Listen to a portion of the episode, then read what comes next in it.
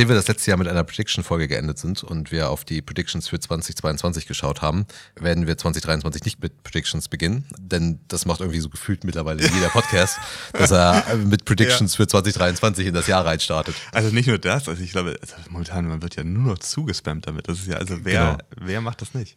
Das ist, das ist so ein bisschen wie, ähm, welche Auswirkungen hat wieder die äh, Umstellung der Uhr auf, auf die Psyche? Ja, genau. Also es ist genau, es wird zweimal im Jahr recycelt und jetzt ist es auch so, also früher hieß es halt irgendwie noch Trends oder Vorhersagen, jetzt heißt es immer alles Predictions und in jedem Newsletter, in jedem Podcast äh, Prediction, Prediction, Prediction.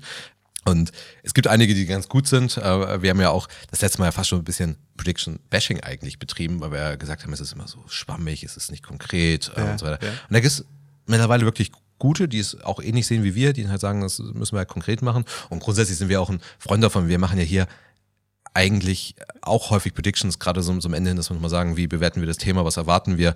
Ähm, aber es, es, nimmt wirklich überhand. Also es ist, es ist ja, es ist jeder Podcast startet in das Jahr mit Predictions rein. Also ich glaube auch, wenn du halt genug davon hast, dann irgendwas wird ja sowieso eintreten. Also das ist ja gar nicht so schlimm. Genau, muss halt ausreichend viele Predictions haben genau. und muss halt die Predictions einfach verlängern. Ne? Also das, nee, ist letztes Jahr nichts geworden, dann nehme ich sie halt für dieses Jahr wieder. Da gibt es ja auch ein paar Beispiele. Genau, es gibt einige Beispiele, die sagen, ja, es ist ähm, Peak Amazon. Peak, Peak, Peak Amazon. Ich muss halt einfach nur den Zeitraum erweitern auf die nächsten zehn Jahre, damit wir irgendwie einen Recht haben damit. Deswegen, nein, damit werden wir nicht starten. Aber wäre Peak Amazon, wäre das, wäre das möglich? Dann wäre doch bei der Prediction. Tja, also ich glaube, ich glaube, jedes Unternehmen kann, kann, äh, kann seinen Peak erreichen. Ne? Und das spielt ein bisschen mit dem Thema auch zusammen, was wir, über das wir eigentlich heute sprechen wollen. Ich glaube, dass jedes Unternehmen kann grundsätzlich irgendwie so seinen Zenit erreichen. Ähm, ja. Und Amazon ist ja selbst reflektiert genug, dass ich glaube, Jeff Bezos hat das in mhm. seiner aktiven Zeit auch mal gesagt, irgendwann wird es Amazon nicht mehr geben. Ja, richtig. Ich erinnere das auch noch, das war auch in den Medien großer Aufschrei irgendwie. Jeff Bezos sagt, irgendwann wird es Amazon nicht mehr geben. Aber es ist, also gerade bei Amazon ist es ja die auch in dieser Grundeinstellung des Unternehmens. Also wenn du in Seattle bist am Campus, ist ja auch das ähm, Hauptgebäude, ist ja Day One. Und es ist ja auch die Grundeinstellung von Amazon, halt immer diesen Day One am Leben erhalten zu wollen, solange es halt geht, weil du nur mit dieser Einstellung, wir sind irgendwie ganz am Anfang, diese, diese Innovationseinstellung einfach hast und versuchst aufrechtzuerhalten. Selbst selbstverständlich schafft auch Amazon das nicht und auch nicht bei dieser Größe und mit knapp 1,5 Millionen Mitarbeitern und diesen vielen gewachsenen Strukturen ist das natürlich jetzt auch nicht so einfach auf der Rechte halten. Aber ja, auch, auch Amazon geht davon aus, dass irgendwann mal Day 2 kommt. Ja. Und Day 2 ist ja, ähm, also so wie Amazon das halt meint, ist halt, dass du, dass du an, an Geschwindigkeit verlierst, an Agilität verlierst, ähm, du ein bisschen den Bezug zum Kunden verlierst, du dich intensiver mit dich selber beschäftigst. Das ist ja so die, die Definition von Amazon für eigentlich Day 2. Und ob der Day 2 jetzt so äh, natürlich ist es, ist, es, ist, es, ist es nicht gut, den Bezug zum Kunden zu verlieren und den Kunden nicht mehr in den Fokus zu stellen. Aber ob Day 2 erstmal so schlecht ist, sei es mal dahingestellt. Mhm. Also, aber ich glaube, grundsätzlich kann jedes äh, Unternehmen sein, sein, seinen Peak erreichen und wenn es auch nur temporär ist. Das heißt ja gar nicht, dass es dann erstmal, ähm, dass es dann halt kontinuierlich bergab geht, ähm, bis das Unternehmen irgendwann liquidiert wird, verkauft wird, was auch immer damit passiert. Ich meine, selbst Yahoo gibt's heute noch. Aber Peak lange überschritten. Fällt mir ein, wir könnten eigentlich mal über so welche Unternehmen wie Yahoo und AOL mal sprechen, was eigentlich mit denen passiert ist. Aber ähm, natürlich ist es möglich, dass sie diesen Peak haben. Die Frage ist halt, also, äh, ob er bei Amazon jetzt halt da ist, man könnte jetzt bei ganz vielen Unternehmen sagen, dass der Peak gerade überschritten ist, ähm, einfach aufgrund von Marktlagen, aber ich glaube, das wäre nicht, nicht die Realität. Ja, ich glaube auch, man, man darf das ganze Thema nicht ganz so doll verteufeln. Ne? Es ist halt immer so ein bisschen dieser Blick von draußen, dass du sagst, gerade wenn du auch an der Börse notiert bist, dass du, du musst halt immer wachsen, Wachstum ist super wichtig und man muss sich weiterentwickeln und es gibt große Wettbewerber, aber grundsätzlich ist das ja nun auch gar nicht, äh, im ersten Moment gar nicht so schlimm. Du hast halt was erreicht, du hast diesen Markt für dich erschlossen, du hast entsprechende wichtige Marktanteile, aber es kommen natürlich halt immer dieser, dieser Drang oder dieser Trieb danach, du musst weiter wachsen, du musst weiter wachsen. Ähm, wurde ja auch, auch durch VCs viele, viele Jahre halt ähm, sehr stark in den Fokus gestellt. Hauptsache, du hast irgendwelche Wachstumsmöglichkeiten. Aber äh, grundsätzlich, wenn das Unternehmen erstmal sehr, sehr erfolgreich läuft und alles gut ist, ist es ja auch in Ordnung. Du musst halt dann nur eben aufpassen, dass dann nicht auf einmal ein Wettbewerber an dir vorbeizieht. Ja, es ist halt, ähm, noch eine Sache noch zu Amazon ist halt so Wasser auf die Mühlen der, der Kritiker, wenn man dann auch morgens liest, dass äh, Amazon drei Lager in UK schließen möchte, weiß man die Gründe nicht. Ne? Also ist es jetzt Peak Amazon ähm, schließen sie auf einmal in UK drei Leger, glaube ich halt eher nicht, ähm, sondern ich glaube, diese Unternehmen sind noch agil genug, ähm, dass sie halt verstehen, sie brauchen diese drei Leger jetzt gerade nicht mehr. Ähm, und vielleicht ein bisschen die Logistik in, ähm, in Covid-Zeiten ein bisschen, ein bisschen oversized ähm, gewesen. Und jetzt konsolidiert man sich, man baut das neu, Kundenanforderungen ändern sich. Ähm, die Covid hat halt dafür gesorgt, dass ähm, Menschen aus den Ballungszentren rausziehen. Und ich glaube, da ist es halt eher immer ein Zeichen von, von Agilität und, und Reflexion, wenn Amazon sich dann halt traut, ähm, einfach mal drei Leger zu schließen. Ja, Ähm, ist dann doch auch immer so ein bisschen mutig, von draußen drauf zu schauen und der Meinung zu sein, äh, die machen hier ganz, ganz viel falsch. Die haben mit unter anderem die, die schlausten Mitarbeiter der Welt und die wissen schon ziemlich genau, was sie da machen. Ja. Deswegen sind das doch immer ziemlicher Schnellschuss, einfach nur zu glauben, ähm, die sind ja ziemlich doof und ähm, irgendwie Amazon hat sein, seine Höchstzeit erreicht. Ja. So, so ist es dann doch nicht. Genau. Was, was da halt eher, und damit kommen wir, glaube ich, zum, zum heutigen Thema, was, was, was eher ein Problem ist, dass man, ähm, dass, dass diese Unternehmen einfach aufgrund ihrer Größe irgendwann in einem gewissen Dilemma stecken. ähm, ja. Man kann es ähm, Innovators Dilemma nennen, was es nicht gleichzusetzen ist mit dem Buch, äh, welches da vor einigen Jahren veröffentlicht wurde. Aber das ist, glaube ich, eher eine Herausforderung für diese Unternehmen. Man hat lange Zeit gesagt, too big to fail. Und man könnte sich durchaus über die Frage stellen, big enough to fail. Und man guckt häufig auf diese Situation und Amazon ist da auch ein Beispiel für. Und die, also letztendlich die gesamte, gesamte Big Tech ist eigentlich ein Beispiel dafür. Und man muss sich die Frage stellen, sind diese Unternehmen einfach aufgrund ihrer Größe noch innovativ genug?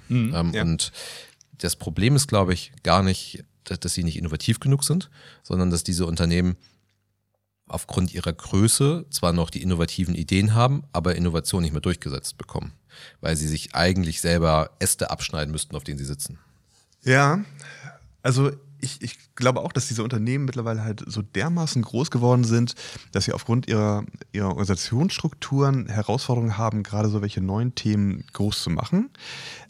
Ich erinnere auch noch, bei Google gab es in der Vergangenheit mal so einen Fall, wo ehemalige und aktuelle Mitarbeiter darüber berichtet haben, wie du so Promotions bekommst und es halt nur darum ging, halt bestimmte Ziele zu erreichen und es aber nicht darum ging, halt nachhaltige neue Lösungen irgendwie zu entwickeln, sondern dass du sozusagen diesen Innovationsgeist im Unternehmen dadurch halt halt unter, unterdrückst.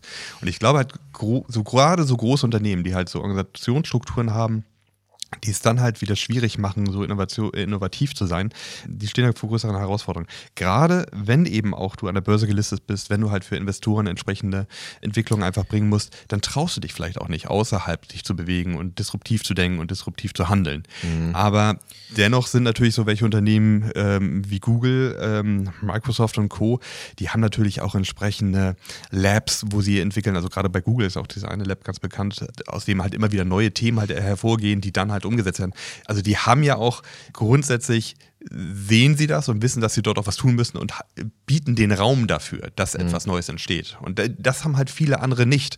Das auch bei vielen etablierten Unternehmen, wo man einfach feststellt, dass sie gar nicht die entsprechenden Möglichkeiten oder Räumlichkeiten geben, ähm, um innovativ zu arbeiten, sondern äh, die, die reiten halt ihr Geschäftsmodell, auf dem sie halt seit vielen Jahren arbeiten, reiten sie halt bis, bis, bis es tot ist irgendwie. Und die bieten ab diese Räume.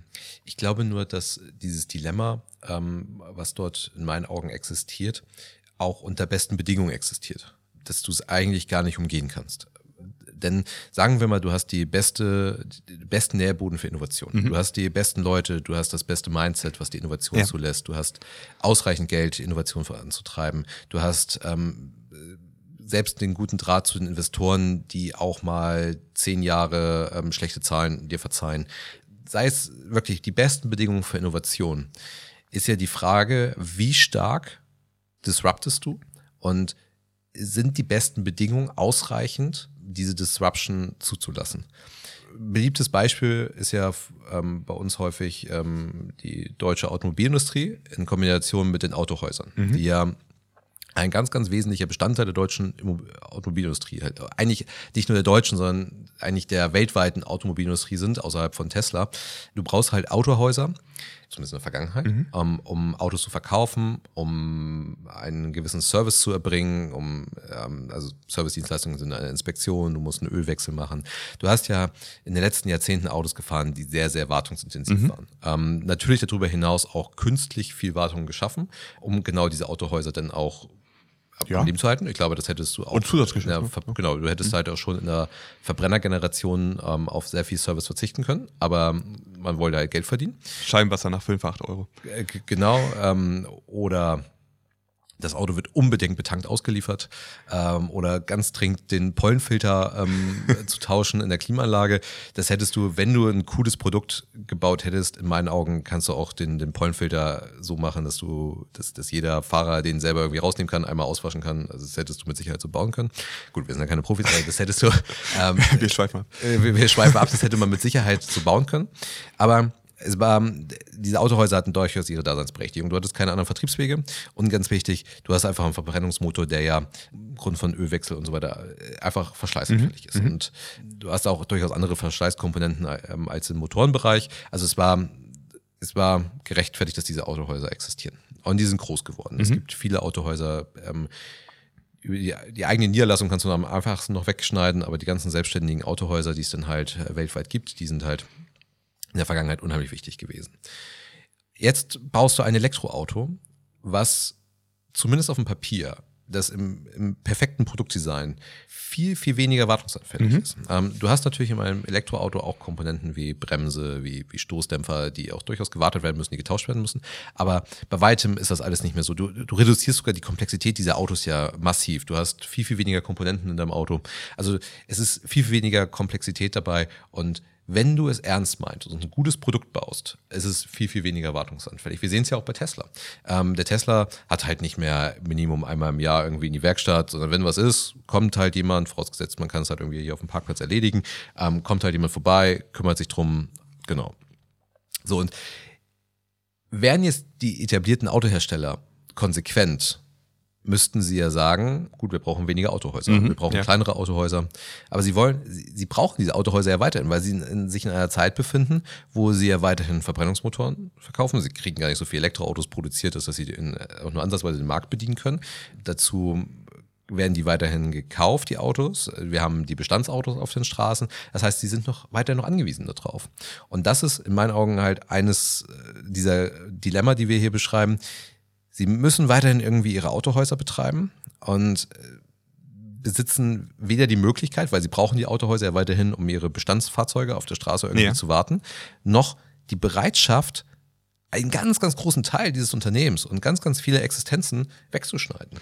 Ja, okay, aber ich würde sagen, das würde sich durchaus, also das widerspricht sich eigentlich nicht, weil wenn man mich jetzt fragen würde, wie würden wir denn als Unternehmen aus so einem Dilemma herauskommen, dann würde ich sagen, es wäre natürlich jetzt nicht besonders schlau, ähm, deine gesamte Energie jetzt in potenzielle disruptive neue Ideen zu investieren, weil, weil das Risiko sehr groß ist. Du hast ziemlich viel aufgebaut, wir reden wahrscheinlich nachher auch nochmal über Meta. Du hast sehr viel aufgebaut äh, und du würdest ein extrem hohes Risiko eingehen. Deswegen würde ich ja auch schon sagen, ist in Ordnung. Betreibe dein sehr profitables, gutes Geschäftsmodell, gerade in Deutschland mit deutschen Autohäusern und der deutschen Autolobby und so weiter. Ähm, und lass dir auch noch eine Zeit lang auf Tesla schimpfen, genau wie es andere irgendwie auf Amazon machen. Also ich würde sagen, schon betreib's weiter und melke diese Kuh weiter, aber parallel musst du selbstverständlich auf diese, diese Themen setzen und dann äh, biete halt dieses neue Auto nur ähm, übers Internet an. Verkaufe es nur in einem Showroom ähm, am Ja. neuen Wall. Also ich, eigentlich ist das ja fast noch eine schönere Situation, weil ich ja parallel auf so ein Thema setzen kann und dann auch unabhängig. Äh, ich meine, man kann ja sogar sagen dem Autohaus, ja, du musst dich mit diesem neuen Elektrofahrzeug gar nicht auseinandersetzen, damit nerven wir dich gar nicht und du ziehst das halt woanders dann auf. Dass das Autohaus das nicht gut findet, ist, glaube ich, klar. Das ist- natürlich ist es klar. Genau. Aber, wirst du mit denen sterben? blenden wir mal den, blenden wir mal den Vertrieb aus. Ähm, denn die Konsequenz dieses Dilemmas ist, dass, und da können wir jetzt nur für die deutsche Automobilindustrie sprechen, ich glaube, dass da ähm, die asiatischen Hersteller durchaus konsequenter auftreten, aber dass in meinen Augen die, ich weiß nicht, ob es bewusst ist oder vielleicht auch einfach Mangelsfähigkeiten ist, aber sie ein schlechteres Produkt bauen, als sie eigentlich könnten. Zumindest für den Endverbraucher. Weil was produzieren sie? Sie produzieren das ein Auto, ein, ein reines Elektroauto, was zwangsläufig ein Serviceintervall hat, das sagt, sie müssen nach einem Jahr in die Werkstatt. Was totaler Irrsinn ist. Also warum? Also was wollen, was wollen sie denn tun? Ja, ja. Also du könntest eigentlich ausreichend Sensorik einbauen in dieses äh, Auto. Die sagen halt, die Bremse muss erneuert werden. Das haben sie eigentlich. Ja. Sie trauen sich noch nicht wirklich, diesen, diesen Hebel umzulegen. Genau, ne? weil das Autohaus natürlich Äh, irgendwie sich auslasten muss. Und das siehst du schon. Und in, in meinen Augen ist das auch der Grund, warum es kein Over-the-Air-Update gibt. Also ja. Also, ich meine, man kann das ja auch fast verstehen. Also, das ist ja genau dieses Dilemma. Du hast ja durch ein äh, durch ein Unternehmen wie Tesla, das ja diesen Markt disruptiv bearbeitet hat, genau das ist es ja, dass ich als etabliertes Unternehmen stehe ich vor der Herausforderung, dass ein Wettbewerber eine disruptive neue Technologie auf den Markt bringt. Und also du, du bringst ja also wirklich ein, ein ganz klassisches Beispiel eigentlich genau für dieses Dilemma. Und ich muss natürlich jetzt schauen, als etabliertes Unternehmen, wie kann ich damit umgehen und wie kann ich eben auch neue innovative Lösungen bringen. Und dann versuche ich natürlich bestehende Geschäftsmodelle am Leben zu erhalten und versuche natürlich auch dann weiterhin irgendwelche ähm, Einnahmequellen links und rechts ähm, zu etablieren. Das ist nicht gut. Aber ich kann es ja sozusagen nachvollziehen, weil sie ja genau in diesem Dilemma drinstecken. Auf einmal kommt halt ja. ein Tesla um die Ecke und selbst mit meiner starken Lobby in Deutschland schaffe ich es einfach nicht, die irgendwie klein zu halten. Und ähm, jetzt, ich, ich, ich sehe durchaus eine Chance da drin, dass die ähm, etablierten Autohersteller in Deutschland über die nächsten Jahre noch erheblich weiter aufholen werden. Also die aktuelle Tesla-Bewertung hat noch andere Gründe, aber grundsätzlich hat Tesla halt viel Vorsprung mittlerweile verspielt. Also die Autos, die ja jetzt mittlerweile rauskommen, die sind ja schon, schon ganz okay von den etablierten Autoherstellern.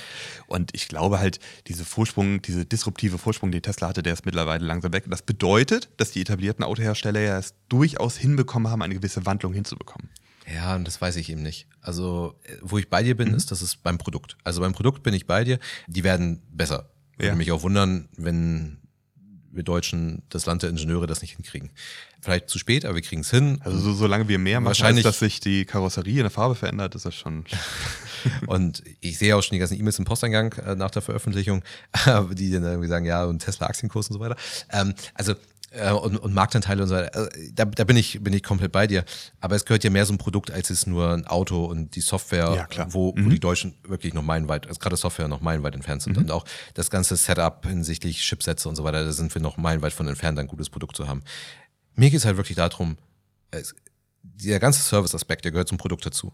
Und warum muss ich heute noch, wenn ich mir ein, ein Auto der ID-Reihe von VW kaufe, wenn ich mir einen Audi e-tron kaufe, warum muss ich nach einem Jahr zum Service? Es macht keinen Sinn. Und da bauen sie bewusst ein schlechteres Produkt, indem sie halt einen Service reinkalkulieren, nur um Autohäuser am Leben zu erhalten. Und dann ist die Frage, sind sie, sind die perfekten Bedingungen, sagen wir mal, die würden in einem VW-Konzern bestehen, sind die perfekten Bedingungen ausreichend, um, ähm, um sich so zu disrupten, um sich auch mhm. mit den Autohäusern auseinanderzusetzen und sagen, okay, lasst uns gemeinsam überlegen, aber wir können euch ein ID-Auto nicht nach einem Jahr in die Werkstatt bringen. Mhm. Das ist auch aufgrund der Softwareprobleme sowieso da. Aber es ist, äh, es ist, ähm, wir, wir können doch nicht, wir können doch nicht dem Kunden sagen, du musst mit deinem Elektroauto nach einem Jahr zum Service. Also es gibt keinen Grund dafür, das zu tun. Und da glaube ich halt, dass die perfekten Bedingungen nicht ausreichend sind, um, um dieses ja. Dilemma zu lösen. Zwei Punkte dazu. Also vielleicht ist ja dieser Service in einer Art Übergangstechnologie immer noch auch gut für den Kunden. Sagen wir mal, da ist jemand draußen, der sich für viel Geld seinen ersten Elektrowagen kauft und damit irgendwie auch vielleicht noch ein bisschen unsicher ist, zwar schon begeistert ist und so weiter, aber hat, funktioniert das mit den Bremsen? Werden die Bremsen sauber abgenutzt, weil sie anders verwendet werden als beim Verbrenner? Und ich habe vielleicht durch diesen Service auch so eine Art, dass ich den Kunden auffange und ein Sicherheitsgefühl gebe. Also vielleicht in einer Übergangstechnologie könnte das halt möglich sein, dass ich ja auch den Kunden mitnehmen muss, sich an diese neue Technologie zu gewöhnen. Mhm. Also das einfach mal so als, mhm. als, als Hypothese dahingestellt. Das andere ist, dass ich sagen würde, die etablierten Autohersteller, sie müssten halt wirklich noch diesen radikalen Schritt gehen. Ne? Sie müssten sich echt trauen, zu sagen, so, nö, Autohäuser, ist uns egal. Wir machen das jetzt, wir, wir machen es einfach anders. Ich glaube, es geht nicht so einfach, weil sie natürlich äh, von den Autohäusern abhängig sind. Da, da gibt es alte äh, Verbindungen, da, da gibt es Verträge und so weiter. So einfach ist es wahrscheinlich nicht, aber du müsstest ganz radikal diesen Schritt machen. Und vielleicht wäre das auch ein Übergang äh, Richtung Facebook und dem Metaversum. Wie radikal kannst du so etwas tun, äh, bis du das gesamte Unternehmen vielleicht äh, einem Risiko aussetzt. Also könnte zum Beispiel ein VW sagen, wir sind so radikal und lösen uns komplett von allen Autohäusern und sagen, macht doch, was ihr wollt. Ähm, wir verkaufen nur noch online oder nur noch über neuen Wall. Wie Meta es sagt, wir setzen alles aufs Metaversum. Also ist nicht ganz alles, ne? Aber so viel, dass ähm, viele Sorgen haben, wird dieses Unternehmen überhaupt noch überleben. Ja. Die, die Frage ist halt, ob dieses Dilemma halt ein, ein Problem des Risikos ist mhm. ähm, oder einfach ein Problem des Mitmachens ist. Ne? Also ähm, du kannst dich ja durchaus auch mit den Autohäusern auseinandersetzen. Du kannst halt sagen, ähm, das wird so nicht mehr funktionieren. Ähm, mhm, also ja. Wir brauchen da jetzt eine Lösung für, aber die Lösung kann nicht sein, dass wir ein rein elektrisches Auto ein Jahr, zum, ein Jahr später zum Service schicken. Das, und die Lösung kann auch nicht sein, dass wir uns Gründe einfallen lassen, warum ein Over-the-Air-Update nicht möglich ist. Ja, ja. Ähm, das kann nicht die Lösung sein. Glaubst du bei diesem Over-the-Air, dass es wirklich Absicht ist? Ich glaub, ja, es ist einfach mangelnde Fähigkeiten, aber ähm, sei es in Serverinfrastruktur, es, es geht ja schon los, dass du, du kannst dich noch nicht mal registrieren in so einem Auto, wenn du, wenn du in der Halle noch bei der Auslieferung stehst, kannst du dich noch nicht mal am Server anmelden. Also, weil der Status nicht umgesetzt ist. Ja, weil das Auto nicht als ausliefert markiert ist oder weil der Server in Indien gerade nicht verfügbar ist. Also, es ist, äh, es ist ich, ich glaube, wir können eine ganze Folge damit füllen. Ja, wir können Bücher schreiben dazu. Also das, das ist unglaublich, ähm, aber das es wird ja auch ein Grund sein, warum, warum dies gegangen ist. Ähm, das, diese, diese Softwareprobleme, das ist der absolute Wahnsinn. Und natürlich ist das, ähm, ich glaube tatsächlich, das Over the Air wird vermutlich der Grund darin liegen, dass sie es nicht hinkriegen. Also, äh, vielleicht können wir es aber, also wir wissen es ja selber bei, bei unseren Fahrzeugen, dass sie ja selbst in der Werkstatt ungern ein Update machen, weil das halt so viele unterschiedliche Softwarepakete ja. sind für unterschiedliche Module. Das heißt, selbst unabhängig von Over-the Air, also machen sie ungern so ein Software-Update. Genau. Also wir, wir, müssen dazu sagen, wir sind sehr, sehr stark belastet davon, ähm, weil ähm, negativ. Äh, sehr, negativ davon belastet, weil ich glaube, es, es, es gibt wenig Software, die so buggy ist wie die in, äh, in aktuellen Elektroautos deutscher Hersteller. Aber ich verallgemeine das übrigens, weil ich den Hersteller jetzt hier gerade nicht explizit nennen möchte, aber wenn, ähm, klar, wenn ich, wenn ich 80 unterschiedliche Hersteller in meinem Auto verbaut habe, die mir Steuergeräte und Software liefern, dass die nicht miteinander kommunizieren oder dass die Wahrscheinlichkeit, dass ich alle auf dem Softwarestand habe, wo die Astra miteinander kommunizieren, das ist, das ist faktisch ausgeschlossen, dass das funktioniert. Aber dann ist es ja schon das Produktdesign, was halt die Produktarchitektur, die halt schlecht gewählt ist. Also sie sind nicht in der Lage, das Over-the-Air-Update anzubieten und dann wenn das Update noch nicht mehr in der Werkstatt funktioniert und das Auto über Nacht ein Update machen soll ähm, und ich morgens halt in mein Auto einsteige und sage, ich weiß nicht warum, aber wir können nicht losfahren, ähm, dann ist das natürlich denkbar schlecht. Ähm, so, dann haben sie in der Werkstatt einfach noch mehr Möglichkeiten, was sie dann halt eben tun können. Aber dass so ein Auto selbst in der Werkstatt irgendwie fünf Stunden für ein Update braucht, äh, erschließt sich mir halt auch nicht wirklich. Das sind halt alles irgendwie so Mechanismen, die mir, die mich glauben lassen, dass man das halt bewusst gewählt hat, um diese Autohäuser irgendwie am Leben zu erhalten. Ähm, so und ich, wo du das sagst, ich glaube, ich erinnere noch, äh, das VW vor ein paar Jahren, da war es irgendwie, da hat man diese, diese Plattform für die Software in den Autos, hat man also verkauft, das wird irgendwie so das Windows für, für die Autos. Und auch, ja, da hast du eben dann auch die Updates, die du halt irgendwie jede Woche fahren musst und die ewig ja. dauern, wenn du dann gegen im Vergleich irgendwie einmal ein Update alle Quartal machst. Genau, und dann sind wir wieder beim Produktvergleich, ne, wenn mhm. wir die ganzen Sachen wie Service mal außen vor lassen wieder. Vorhin haben wir darüber gesprochen, dass die Produkte besser werden. Ja, aber da hat Tesla einfach ganz anderes, ganz anderes Setup, ganz andere Voraussetzungen, wenn ich halt eigene Chipsätze habe, wenn ich halt äh, alles aus eigener Hand. Ja, und da kommt es zu diesem, äh, zu diesem Dilemma, ne? dass ich halt, wenn ich, ähm, oder dann auch den Vorteil von, von neuen Unternehmen, wenn ich halt wirklich von der grünen Wiese ähm, anfange, so ein neues Thema aufzubauen, neu zu denken, auch die neuen Produktionshallen in Brandenburg wurden komplett neu konstruiert. Also die, da werden die Autos ganz anders gebaut, als das Mercedes und Co. es machen. Mhm. Also weil du wirklich von null anfängst, das neu aufzubauen. Und du eben als Disruptor die Möglichkeit hast, komplett neu zu denken und es neu zu machen. Du hast eben auch dieses Risiko nicht. Und das ist dieser Spagat. Wie, wie viel Risiko gehe ich als etabliertes Unternehmen ein? Also zum einen erkenne ich überhaupt, dass etwas neben meinem bestehenden Geschäftsmodell passiert. Und zum anderen, welches Risiko gehe ich ein, um mich mit neuen Themen auseinanderzusetzen? Nur, ich, also wie gesagt, ich, natürlich ist es halt, es beginnt schon beim Risiko mhm. und ich glaube darüber hinaus, selbst wenn du mal zu den perfekten Bedingungen zählst, absolute Risikobereitschaft ähm, in einem ganz, ganz hohem Maße und du sagst, okay, wir gehen das ein. Ich glaube, es ist halt in dem Moment, wo du entscheiden musst, gar keine Frage des Risikos mehr, sondern eine Frage des Kollateralschadens, den du in, in Kauf nehmen möchtest. Denn die Konsequenz wäre ja zu sagen, nein, wir fahren das komplett runter. Also Autohäuser, ihr macht noch die Verbrenner, wir machen die Elektrosachen. Und ihr macht noch ein bisschen Service, aber stellt euch da bitte darauf ein, in den nächsten 20 Jahren werdet ihr auf 20 Prozent ähm, schrumpfen müssen. Ähm, weil mit Elektro werdet ihr nicht mehr so viel zu tun haben. Das wäre die äh, Konsequenz und das wäre ein wirtschaftlicher, auch ein volkswirtschaftlicher Kollateralschaden, den man dann in Kauf nehmen würde. Und deswegen ist es gar nicht, ich glaube, klar, am Beginn des Gedankens steht das Risiko. Aber ich glaube, wenn man das konsequent zu Ende denkt, sind wir schon über den Risikopunkt hinaus. Und wir wissen eigentlich, was es uns kostet. Ja, ich glaube, es ist noch dazu wichtig, wie disruptiv ist dieser, diese Entwicklung. Also, ähm, wenn du jetzt heutzutage auf die Idee kommst, ich baue ein Elektroauto als normales etabliertes Unternehmen, ist das halt nicht so wirklich so disruptiv mehr. Also, ich glaube, es ist halt eher, wenn dich über Nacht auf einmal überrascht dich, dass da was komplett Neues um die Ecke kommt, worauf du vorher nicht gesetzt hast. Genau, das Auto, aber das ist ja häufig so. Das Auto an sich ist gar nicht der disruptive Ansatz unbedingt. Auch OpenAI ähm, ist nicht der disruptive Ansatz. Dass wir selbstfahrende Autos haben werden irgendwann ist nicht, der, also das ist technisch immer noch disruptiv, ja, also nicht falsch verstehen, aber es ist nicht das, es ist vom Ausmaß her, also viel, viel geringer und man kann sie sich nicht vorstellen, was das eigentlich für Konsequenzen halt hat. Und natürlich ist es halt, und dann sind wir wieder im Risikobereich. Also wenn du das Ausmaß noch gar nicht greifen kannst, dann sprichst du über Risiken. Aber ich glaube, dass hier schon ziemlich viel ausgemacht ist, was die Konsequenz wäre, wenn man konsequent entscheidet. Ähm, natürlich kann es auch sein, dass das E-Auto an sich gar kein disruptiver Ansatz wirklich ist. Also technologisch schon, ähm, im Vergleich zum Verbrenner, aber die wirtschaftliche Konsequenz daraus, das ist eigentlich die tatsächliche Disruption. Nur kann es auch sein, dass auch die wir gar nicht überschauen können. Ne? Ähm, aber ich glaube trotzdem, dass halt ziemlich viel klar ist. Ähm, und zumindest wenn man konsequent entscheiden würde. Aber vielleicht mal genug über Autohäuser gesprochen, das haben wir schon über im, im Meta angesprochen. Wo siehst du beim, beim Meta das Dilemma? Naja, das ist ja schon, also Du hast Meta mit äh, davor ehemals noch Facebook, hattest du ein, ein lauffähiges, funktionierendes Geschäftsmodell. Also sie hatten selbstverständlich natürlich ihre Probleme, haben auch gemerkt, vielleicht, dass grundsätzlich ihr etabliertes Geschäftsmodell langsam abgenommen hat, eben auch aufgrund von Wettbewerbern wie TikTok und Co.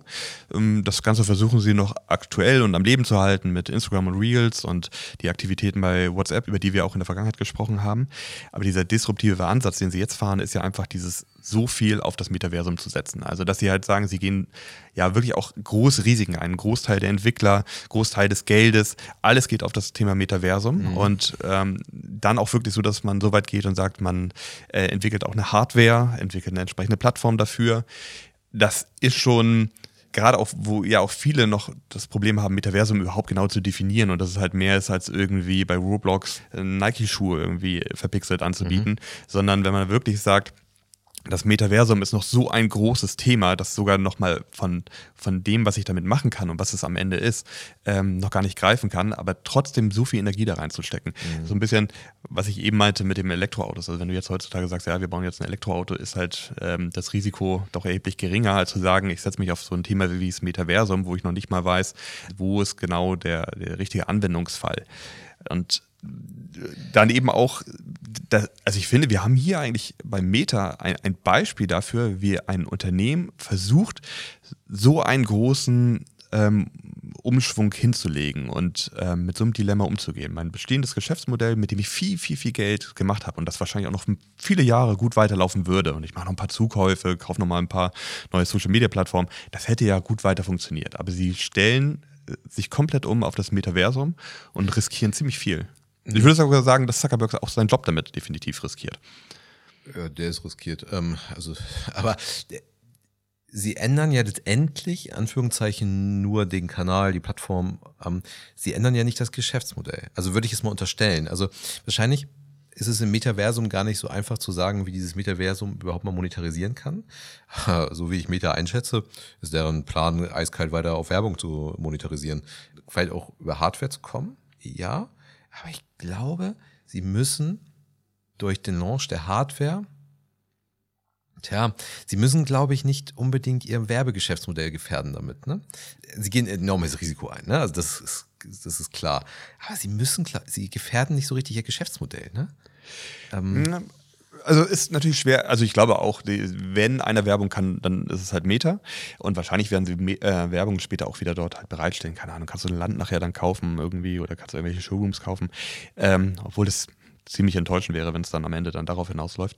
Was sie aber tun ist, oder was ich als persönlich als disruptiv empfinde, ist ja, dass sie auf so eine komplett neue Art Plattform irgendwie gehen. Also wenn man halt vorher gesagt hat, okay, wir hatten irgendwie Desktop-Computer, wir hatten ähm, iPhone, ähm, wir gehen jetzt halt irgendwie auf so eine komplett neue Art, wie wir online gehen, wie wir uns vernetzen. Mhm. Ob das nachher wirklich alles VR ist, ist dann nochmal so ein bisschen dahingestellt, aber dass wir uns ganz anders vernetzen und ganz anders kommunizieren und sie da versuchen, der Vorreiter zu sein, um da sozusagen ihre Fahne in den Boden zu stecken und zu sagen, okay, wir geben jetzt mal vor, wie das gesamte Spiel funktioniert, was sind Plattformen, wie kann ich dort äh, dran teilnehmen und so weiter. Sie versuchen da ja einen komplett neuen Bereich zu, zu, mhm. zu besetzen.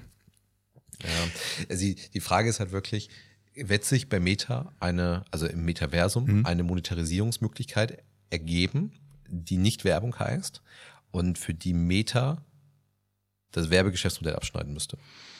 Das, also damit es mhm. richtig fruchtet. Das ist ja, das ist ja wie bei den, das wäre ja wie bei den Autoherstellern. Also sie müssten eigentlich ähm, eine Monetarisierungsmöglichkeit, die sich nennt After Sales, also Service mhm. und so weiter mhm. und so fort, müssten sie halt wegschneiden, damit sie das richtig gute Produkt bauen können, auf dem sie wieder neu monetarisieren können, wo sie neue Services drauf aufbauen können. Und da bin ich mal gespannt, ob das bei Meta da ist und ob bei Meta, ich glaube erstmal, Meta hat gar nicht mehr die perfekten Bedingungen, äh, eine Innovation voranzutreiben, weil dieses Unternehmen 99 Prozent seiner Umsätze über Werbung generiert.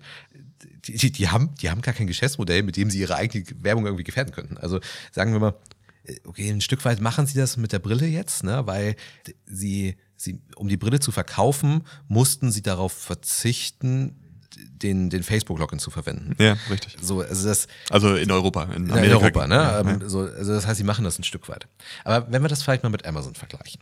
Amazon, ich glaube, wir müssen hier nicht erklären, dass, dass Amazon jetzt nicht primär ein Handelsunternehmen ist. Ich glaube, das wissen alle.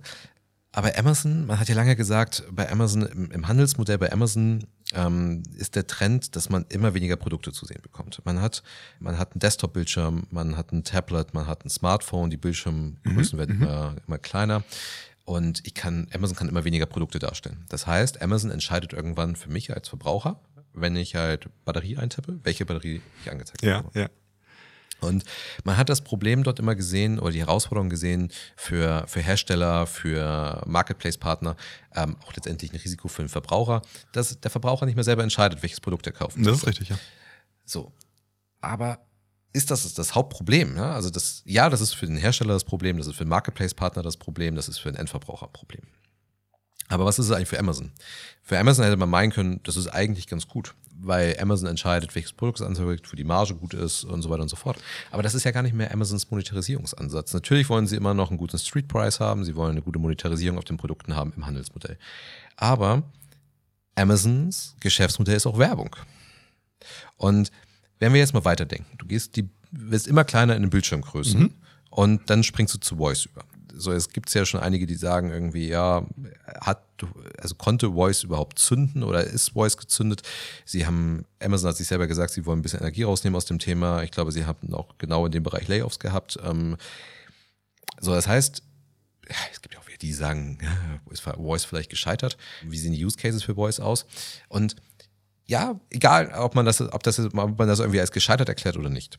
Aber die Frage ist ja, hat es überhaupt die Chance gehabt? Also konnte Voice überhaupt bei Amazon wirklich zünden? Ich glaube, es ist auf jeden Fall das Unternehmen gewesen, das am meisten Energie da reingesteckt hat, meisten Ressourcen in Voice gesteckt hat. Aber konnte es das überhaupt? Also konnte es überhaupt zünden? Weil du hast mit, mit Amazon hat mit Werbung auf ihr Marketplace Geld verdient, verdienen damit heute äh, noch relevant viel Geld. So, und jetzt müssten sie ja diese Werbung eigentlich wegschneiden. Also sagen wir mal, wir, wir betrachten nur mal Voice aus der Shopping-Sicht heraus. Du sagst halt, deine Bildschirmgrößen werden kleiner und irgendwann sagst du halt nur noch, ich möchte jetzt ganz gerne Batterien kaufen. Und welche Batterien verwendet werden, das ist komplett egal. Sie hätten ja keine Möglichkeit mehr Werbung auszuspielen bei Voice.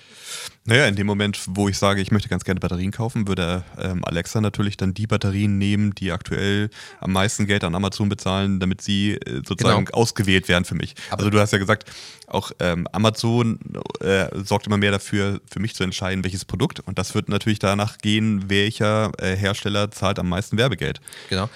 Nur das ist auch die einzige Möglichkeit noch. Ne? Also die, die Werbeplätze werden ja viel, viel weniger. Also wenn ich halt mal mir einen Desktop-Bildschirm vorstelle mhm. und gucke, wenn ich Batterien eingebe, wie viele Hersteller, wie viele Marketplace-Partner könnten jetzt Werbung mhm. anzeigen. Mhm. Ne? Also ich habe die ersten vier, fünf, acht Produkte, wie viel auch ja. immer, sind, sind gesponsert. Und jetzt habe ich nur noch ein. Also ist ah. das so viel wert? Oh, ey, meinst du nicht? Also wenn ich nur sehe, okay, hier ist so ein in der ersten Reihe sind nur gesponserte Produkte, da steht überall noch gesponsert dran. Oder ich sage, Alexa, bestell mir bitte eine Packung Batterien und da wird automatisch wird die Batteriepackung genommen. Alexa hier im Büro reagiert. Suche läuft. Die Ergebnisse für Packung Batterien werden angezeigt. Der erste Artikel ist Warta Superlife 2A Batterie Zinkkohle, Vierer Blister, Niedrigstromgeräte, einfache Anwendungen wie Fernbedienungen. Also ich weiß nicht, ob man das hören konnte. Also Alexa hat jetzt gerade im Hintergrund Produkte vorgeschlagen und das erste Produkt vorgelesen. Aber nur das erste Produkt, ne? Nur das erste Produkt vorgelesen. Dadurch, dass wir ein, ein Echo Show hier haben, werden die anderen, werden drei Produkte gerade angezeigt. Aber jetzt, wenn ich jetzt sagen würde, okay, kauf das erste Produkt, das wurde mir ja gerade auch vorgestellt. Also die, die, die Marge ist ja viel, viel höher dann. Genau, aber die, die Frage ist halt wirklich, ob, ob, es das, ob es das ausreicht. Ja, also, ja. Also kann ich das damit ausgleichen? Okay, ähm, aber wenn, wenn man jetzt sagt, also wir wissen ja auch bei Amazon, die, die, das, das Geld wird ja im gesamten Kosmos bei Amazon verdient. Also wenn wir sagen, okay, lassen wir bei Voice einfach die Werbung weg und sagen einfach, du hast dadurch ein tolles äh, Kunden, eine tolle Kundenbeziehung, die du darüber aufbaust. Genau, aber dann muss ich in Kauf nehmen, mhm. dass ähm, meine Werbeumsätze erstmal zurückgehen, mhm. weil ich, und das müsste dieses Unternehmen, was sich im, in Day One befindet, müsste so offen sein ja. dafür und müsste so stark auf sich vertrauen, also das, das sollte es auch tun. Und ich glaube, es kann es auch, dass es neue Monetarisierungsansätze im Voice-Bereich findet. Nee, ich bin, ich bin genau bei dir. Aber was passiert? Es gehen, die Werbeumsätze gehen zurück Riesenaufschrei und es gibt die Predictions, dass Jeff Bezos zurückkommt. Genau. Also, genau. weil, weil auch von außen, also ich finde es auch schön, dass du es vorhin äh, mit den Warehouses gesagt, mit Amazon, äh, also durch Zufall am Anfang bezüglich der Predictions, dass in dem Moment sobald halt irgendwie diese, diese Erfolgswelle gebrochen wird, in dem Moment ist halt sofort Aufregung und Unruhe und so weiter. Und es wird über Peak Amazon und Co. gesprochen. Aber du musst ja eigentlich, es ist ja schwierig. Ich habe auf der einen Seite, ich habe ein Unternehmen, das, das läuft so. Und ich sage, ich muss davon einen Teil abspalten und äh, so, ich muss Ressourcen, Mitarbeiter, Geld, was auch immer, um halt aktuell zu bleiben, welche disruptiven Technologien gibt es, die ich im Auge behalten sollte. Mhm. Dann habe ich aber natürlich immer das, die Herausforderung, dass ähm, mein bestehendes Geschäftsmodell weiter erfolgreich läuft, was ja eigentlich aber auch super ist, weil machen wir uns nichts vor, viele andere disruptive Unternehmen wie auch Tesla waren manchmal ja nahe schon fast pleite, weil die überhaupt gar kein Geld hatten. Ich habe ja eigentlich die, die, diesen tollen Vorteil, dass ich als ein etabliertes Unternehmen genug Geld verdiene, um diese, das Forschen, das Arbeiten, das Ausprobieren parallel laufen zu lassen. Wenn man sich bei Google anguckt, wie viele Versuche Google unternommen hat, also Google, Google ist ein gutes Beispiel, ähm, hat vielleicht so drei Produkte, mit denen sie so richtig Geld machen und die auch selber aus ihrem eigenen Bauch herauskommen, haben dann ganz viele Sachen probiert, ganz viele Sachen wieder eingestellt und so weiter. Aber du hast ja den Vorteil, du kannst ja ganz viel probieren. Das ist ja auch etwas, was man fast Unternehmen ja sagen würde, ja, ich liebe das, sei mutig, ne? mach was, probier dich aus. Aber ja. wenn du eben dann auch die finanziellen Möglichkeiten dafür hast, das aber hast du glaube, ja eigentlich nur als ein großes Unternehmen wie ein Amazon. Ja, aber ich glaube, dann kommt halt eben dieses äh, Big Enough to Fail Fragezeichen, ne? weil ich glaube, dass du eben irgendwann nicht mehr mhm. die perfekten Bedingungen hast. Weil genau, wie du es eben skizziert hast, dann kommt Aufregung, Werbeumsätze gehen zurück. Und das heißt, Amazon hat nicht mehr die perfekten Bedingungen, um Innovation voranzutreiben. Weil man müsste Amazon tun lassen. Man müsste Vertrauen genau. haben ja, in die Innovationskraft des Unternehmens. Ja, aber dann lass sie reden. Dann, dann sag doch einfach, also vielleicht das, was Zuckerberg macht. Dass Zuckerberg sagt, also ich kriege hier auch in den Medien mit, dass alle erzählen, dass sich mein Vermögen irgendwie um zwei Drittel reduziert hat. Ja. Und ähm, gut, für mein Haus reicht es dann irgendwie noch, alles gut. Aber ähm, dass man sagen muss, ich weiß schon, was ich da mache. Aber das ist nicht einfach ja, auszuhalten, ist schon klar. Ist schon genau, klar. und ja, ja. ich glaube auch, es ist auch wirklich, es ist nicht einfach auszuhalten und es ist halt auch, es ist halt auch schwer, so ein, ein so ein 2 Trillion Dollar Unternehmen wie zum Beispiel Apple auch wirklich dann einfach den CEO machen zu lassen. Ne? Apple können wir gleich mal kurz erwähnen, aber das ist halt auch, das ist halt schwer auszuhalten und es ist halt auch die Frage, viele dieser Unternehmen sind natürlich auch durch, natürlich können die alle was, ne? Ein mhm, Zuckerberg, mm, ja. ein Bezos, ähm, die können alle was. Aber es war auch eine gehörige Portion Glück, es war der richtige Zeitpunkt ähm, dabei und so weiter und so fort. Deswegen, ich glaube, es ist halt schon schwer und die Frage ist halt wirklich, sind diese Unternehmen, ist nicht überall so ein Legacy-Effekt, ne? Also dass du, du hast immer deinen Rucksack, den du mit rumschleppst, mhm. du hast immer dein Erbe, was du mit rumschleppst und kannst du das einfach wegschneiden? Kannst du es aushalten? Ähm, ja, aber du hast in dem Rucksack hast du immer noch eine Brotstulle, die dich halt irgendwie auf dem Weg begleitet. Ja, und genau die, da, das ist auch gefährlich. Das ist auf der einen Seite ist es gut, dass du sie immer noch hast, ähm, aber es ist halt auch gefährlich, weil du dich vielleicht auf dir ausruhst. Mhm. Die, die Investoren ähm, sind dann eben nicht so geprägt wie ein Bezos oder wie ein Zuckerberg und werden nervös. Ähm, ist halt wirklich das wird sich ändern vielleicht auch, ne? aber vielleicht ist diese Generation der Unternehmen dann doch weiterhin so. Und das ist, ähm, ist halt schwer, ob das halt wirklich so zu machen ist. Schau dir, schau dir Apple an. Also die, die, ich glaube, dass die Innovationskraft bei Apple gerade fehlt, ähm, auch wenn es für Q1 ja endlich diese Brille angekündigt ist. Man will sie vor der Entwicklerkonferenz bringen ist, ist, ist Frage, ne? ist die Innovationskraft noch ausreichend? Tim Cook hat aus diesem Unternehmen eine Gelddruckmaschine gemacht. Ja, ja. Ähm, hat, Apple hat nie so viel Geld verdient wie in den letzten, wie lange ist das da? Zehn Jahre als CEO? Mindestens, ne? Mindestens, also er hat eine Gelddruckmaschine daraus gemacht. Aber ist die Innovationskraft noch da?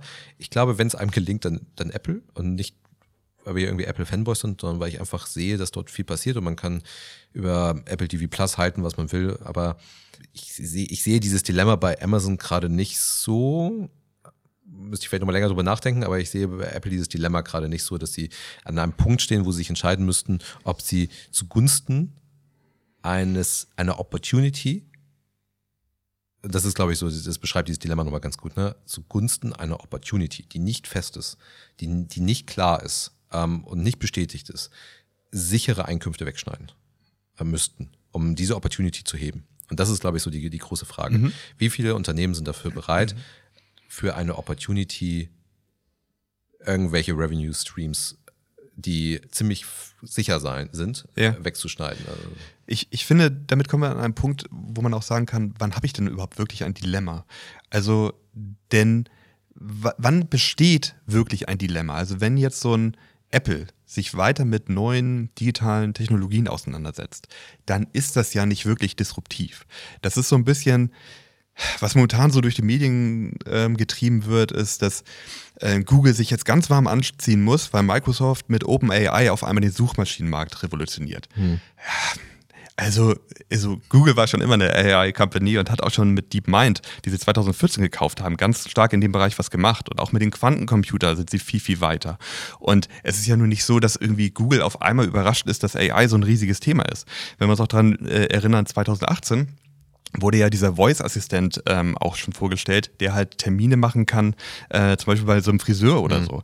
Und zwei Jahre später wurde ein anderer Voice-Assistent vorgestellt, der genauso welche Terminanfragen annehmen kann. Gerade während der Corona-Zeit war das halt wichtig. Also, dass Google jetzt auf einmal total überrascht ist, dass AI um die Ecke kommt, halte ich für Unsinn. Was ich glaube, ist halt, wir haben ja erst ein echtes Dilemma, wenn mich was von rechts überholt, womit ich überhaupt gar nicht gerechnet habe. Aber Google arbeitet im AI-Bereich. Microsoft arbeitet in diesem digitalen Bereich. Apple arbeitet da. Das ist ja jetzt nicht irgendwie auf einmal neu und überraschend. Deswegen ich, bin ich da ja nicht in einer äh, schwierigen Situation. Überraschend wäre es, keine Ahnung, wenn auf einmal die Schreibmaschine um die Ecke kommen würde. Ich würde das Dilemma allerdings ein, ein wenig anders beschreiben. Ich würde nicht sagen, dass das Dilemma etwas groß mit Überraschung zu tun hat, sondern das Dilemma ist eigentlich eher etwas, wenn mir etwas, fast sogar umgekehrt, wenn mir etwas besonders klar ist. Ich mich aber, wenn ich mich für etwas entscheiden muss, ich etwas aufgeben muss dafür. Und ähm, also ich habe die Opportunity, mhm. einen Umsatz von 1000 Milliarden zu machen im Jahr. Aber es ist nur eine Opportunity. Es ist nicht safe, dass mhm. ich das so wirklich mache. Es ist ein Potenzial. Und dafür muss ich aber meine 200 Milliarden sicheren Werbeumsatz ja, wegschneiden. Ja. Radikal ausgedrückt mhm. gerade, so ist mhm. die Welt nicht. Aber radikal ausgedrückt muss ich für eine Opportunity etwas Bestehendes wegschneiden, was für mich eigentlich ziemlich safe wäre. Und dann okay. ist die Frage, nehme ich die 200 Millionen mit oder aber nehme ich die 200 Millionen nicht mit? Wie gesagt, ganz radikal ausgedrückt. Mhm. Und habe aber die Opportunity 1000 okay. zu machen. Ja. Und das sehe ich halt zum Beispiel bei, bei Voice, das sehe ich bei AI, das sehe ich bei den Autohäusern. Ich habe eine riesen Opportunity bei den Autohäusern, um zu den Beispielen zurückzukommen, um mit diesen E-Autos die zu, irgendwie zu monetarisieren. Weil, wenn wir eins in den letzten 20, 30 Jahren gelernt haben, ist, es tun sich Möglichkeiten der Monetarisierung auf, die wir zu Beginn gar nicht kennen. Mhm. Das, ist, das ist immer so diese, diese Floskel, ja, Spruch, ja, wir müssen mal gucken, wo wir Geld verdienen. Ne? Facebook wusste auch nicht, womit sie Geld verdienen. Genau. Aber ich glaube, wenn wir etwas lernen können, ist, dass sich dort Möglichkeiten der Monetarisierung auftun. Häufig ist es Werbung, aber ich glaube, es tun sich auch andere Möglichkeiten auf.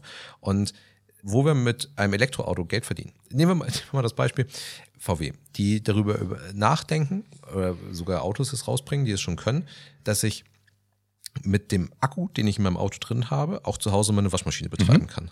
Das heißt, ich bin gerade irgendwie, und dann kommen wir wieder zu unserem deutschen Elon Musk, ähm, der sagt, der ist, Netz ist der Speicher. Aber ähm, das, ich lade irgendwo mein Auto, wo gerade Sonne scheint, fahre dann halt nach Hause und am Abend kann ich meine Waschmaschine durch mein Auto speisen. Dann sagt aber VW berechtigterweise, dafür, das biete ich gerne an, aber ich muss ja eine Gewährleistung, eine Garantie auf meinen Akku geben und dann muss ich mir das bezahlen lassen, dass ich das Netz gerade mit Strom versorge, weil gegebenenfalls hat mein Auto 20 Kilometer und der Akku ist schon im Eimer.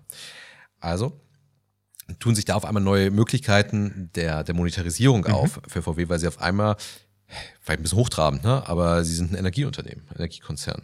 Und äh, das sieht sich, glaube ich, auch so, ne? Ähm, durchaus. Und wer weiß, ob Musk hat da vielleicht dran gedacht, ne? aber ich glaube nicht, dass ein VW, als sie das erste Elektroauto, den ersten E-Golf rausgebracht haben, daran geglaubt haben, dass sie irgendwie mit dem Akku, äh, ohne dass das Auto fährt, irgendwie Geld verdienen können. Und oder darüber hinaus über das Auto auch Geld verdienen können. Und ich glaube, da tun sich Möglichkeiten der Finanzierung auf, die wir heute noch gar nicht kennen. Das heißt, ich investiere in eine gewisse Opportunity und ich müsste auf Basis der letzten 20, 30 Jahre das Vertrauen haben, dass sich diese Möglichkeiten ergeben. Okay, ich, ich, sehe das ein bisschen anders mit diesem Dilemma, weil ich würde sagen, das ist einfach eine Managemententscheidung. Also ähm, das ist, gehört einfach zu meinem Job dazu, dass ich mich damit auseinandersetze. Macht es Sinn, diese Entscheidung zu treffen, auf ein anderes Pferd zu setzen? Ich sehe das Dilemma eher, dass mich etwas von rechts überholt, womit ich nicht rechne. Also, dass die Leute ihre Hausaufgaben machen, dass sie einen Business Case rechnen, davon gehe ich ja aus. Auch so ein Zuckerberg weiß natürlich jetzt schon, wo er später mal mit dem Metaversum Geld verdienen möchte. Damit muss er auch den Aufsichtsrat und Co. irgendwie mal besänftigt haben, dass er gesagt hat, keine Sorge, wir kriegen das Geld schon wieder. Ich, ich sehe eher. Ich glaube, Entschuldigung, dass ich unterbreche. Ich glaube, der hat eine Vision. Der hat eine Vision, aber es ist nicht ausgemacht, dass er das wirklich erreicht. Das, das, also bei Metaversum ist sowieso klar, ne? Nee, aber, klar ja. ähm, es ist nicht ausgemacht. Also du kannst Managemententscheidungen treffen, aber die triffst du auf Basis einer Vision, auf Basis von Annahmen. Ja, aber so, das gehört ja, ja zu dem Job dazu. Das also, ist ja genau das Dilemma. Also es ist ja, ja nicht nur, dass du dich jetzt entscheidest, ähm, ich gehe links rum oder rechts rum und ähm, ich glaube, dass die Folgen weitreichend sind. Ne? Also du, es geht heutzutage nicht mehr darum, ähm, bestelle ich jetzt halt Kugelschreiber in Rot oder in Blau. Ähm, und das ist meine Managemententscheidung, sehr vereinfacht ausgedrückt, sondern ich treffe wirklich, ich muss die Entscheidung treffen, eine relevante Komponente meines Geschäftsmodells zu gefährden. Minimum zu gefährden, wenn nicht sogar bewusst wegzuschneiden. Und das ist, glaube ich, das ist eine Managemententscheidung, aber es ist ein Dilemma, in dem der Manager steckt. Also er muss eine gewisse Coronis haben, um ähm, diese Entscheidung halt irgendwie. Ähm, ja, also er braucht natürlich Informationen, er braucht vielleicht Berater, die ihn dabei unterstützen. Also es ist natürlich, also bevor du so eine Entscheidung triffst, brauchst du natürlich alle Grundlagen, ja. ähm, um, um diese Entscheidung treffen zu können. Das ist ganz klar. Und das ist bei, bei, ähm, bei OpenAI ist es, glaube ich, so. Ich glaube, dass sich im AI-Bereich relativ viele Monetarisierungsaspekte entwickeln werden, die wir heute noch nicht erahnen. Mhm. Oder vielleicht ja, ja, erahnen, ja. aber ob die es wirklich kommen, das steht in den Sternen. Das ist Wann genau wie Metaversum, das ist, ob was kommt, wie es kommt, ey, keine Ahnung. Ganz, ganz ehrlich, momentan es wird über das gesamte AI-Thema nur so stark gesprochen, weil ein Chat-GTP so dermaßen ja in den sozialen Medien steigt. Genau, aber es ist halt. Also ich meine, das ist ja nicht neu. Das ist nee, natürlich, aber OpenAI ist halt nur ein Aspekt. Ne? Also ich glaube, grundsätzlich ergeben sich im AI-Aspekt Möglichkeiten, ähm, der Monetarisierung, an die wir heute noch nicht glauben. So, das Haken hinter, sehe ich auch so. Ja, klar. So, und da ist halt die Frage, also bei, bei Google sehe ich das Dilemma da drin, dass Google halt es gab bei Google, glaube ich, ganz zu Beginn mal die Vision, dass ich ähnlich wie bei Star Trek nur so einen Transponder habe. Ne? Mhm. Und ich, ich, ich glaube, es gab es auf dem Foto oder so. Von genau, also ich rede einfach nur mit Google, äh, sage, äh, egal ob ich jetzt die Frage habe, wie komme ich ja. von A nach B, wie, äh, wie ist das, keine Ahnung, wie viele Zähne hat ein Walrus, ähm, äh, also so welche Fragen mhm. stelle. So und ich weiß gar nicht, ob Google die Vision hatte, wie sie mehr Geld verdient. Vielleicht nicht. So, und jetzt habe ich bei Google aber das Problem, dass, wenn ich diesen Transponder mal weiterdenke, den, den ich ja mit, mit Hilfe von AI super bauen könnte. Ne? Also ist, ähm, ich könnte, ich könnte mhm. eine Frage super analysieren und ja. könnte die perfekte Antwort finden dazu. Aber eigentlich hast du das gleiche ja mit Alexa im Wohnzimmer. Also wenn jetzt irgendwie da ein Alexa steht und du stellst ihm eine Frage, wie viele genau. Zähne hat ein Walross? Und warum konnte Alexa das jetzt machen? Ähm, oder warum konnte Amazon das halt machen? Weil die mit Content gar nicht Geld verdienen. Also äh, das war denen egal. Also sie mussten nichts wegschneiden dafür, um das halt anzubieten. Und sie machen ja nichts anderes als auf äh, als zu googeln im Hintergrund. Also würde mich nicht wundern, also wenn sie nichts anderes machen als eine Google-Anfrage durchzuführen. Beides, ne? Es gibt auch diese, das ähm, haben wir glaube ich mal darüber berichtet, dass, äh, du kannst ja offene Fragen, die gesammelt werden, kannst du ja als Crowd kannst du die beantworten und mhm. die werden dann halt äh, mit eingespielt. Ja. Ja. Aber das ist, das ist ein super Beispiel, weil Amazon auf auf Content nicht monetarisiert. Also nicht mit Werbung auf Content monetarisiert, sie monetarisieren mit Werbung auf Produkten. Und Google monetarisiert aber mit Werbung auf Content. Mhm.